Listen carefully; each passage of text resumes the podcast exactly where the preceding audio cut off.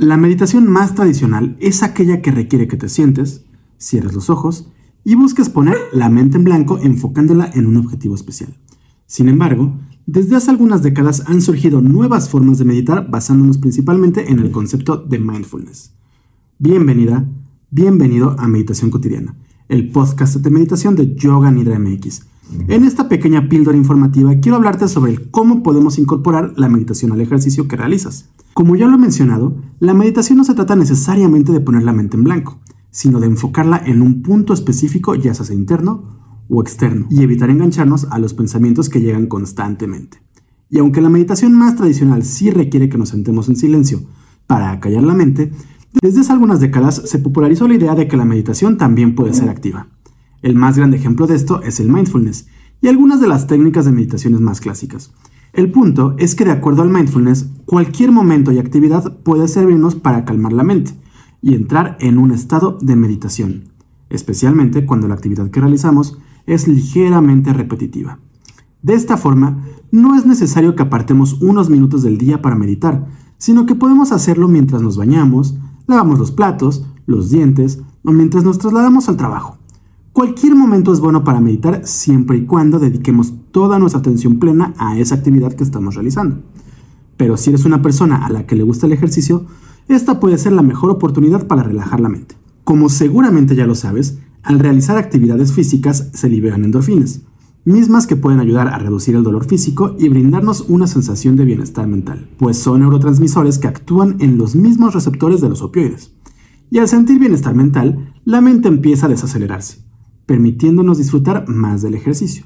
Pero no vayas a creer que a lo que me refiero es que el simple hecho de hacer ejercicio nos sirve como meditación.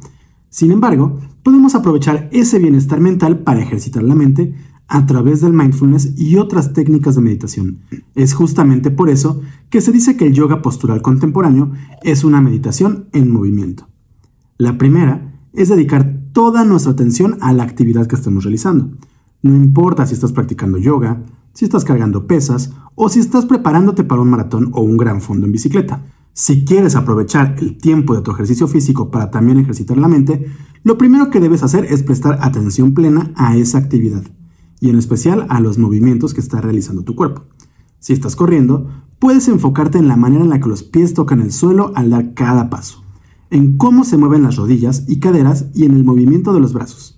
Si vas en bicicleta, puedes enfocarte en tu postura, en la alineación de las rodillas y los talones al pedalear, y en la distribución del peso entre muchos otros factores. También puedes enfocarte en las texturas del piso o el pavimento, así como en todos los elementos que te rodean. Al levantar pesas, puedes enfocarte en la alineación de las articulaciones y en la intensidad de cada movimiento. Y al hacer yoga, puedes enfocarte en la alineación de las posturas y el movimiento entre cada una de ellas. También es importante que estés atenta o atento a la respiración mientras realizas el ejercicio. Todo esto no solo te permitirá calmar la mente, sino que te permitirá entender mejor el movimiento que estás realizando para modificarlo o adaptarlo de forma que sea más eficiente. Otra forma de usar el ejercicio para meditar es el usar mantras personales durante el mismo, es decir, mientras corres, nadas o andas en bicicleta, mientras realizas tu práctica de yoga o estás en el escalador en el gimnasio, puedes repetirte mentalmente una frase positiva y personal que te motive para continuar con el ejercicio hasta completarlo. Esto es especialmente útil cuando estás realizando algún ejercicio de fondo o muy exigente, pues no solo calmará la mente, sino que te distraerá del cansancio que puedes estar experimentando. Así que ya lo sabes, cualquier momento puede ser bueno para meditar y ejercitar la mente, y disfrutar de los beneficios de esta técnica. Pero por lo pronto, solo me queda invitarte a continuar viendo o escuchando estas pequeñas píldoras de meditación y a realizar los diferentes ejercicios y meditaciones guiadas que estaremos publicando. Si quieres saber más sobre meditación, yoga y filosofía, te invito a entrar a www.yoganidra.com.mx. También nos encuentras en redes sociales.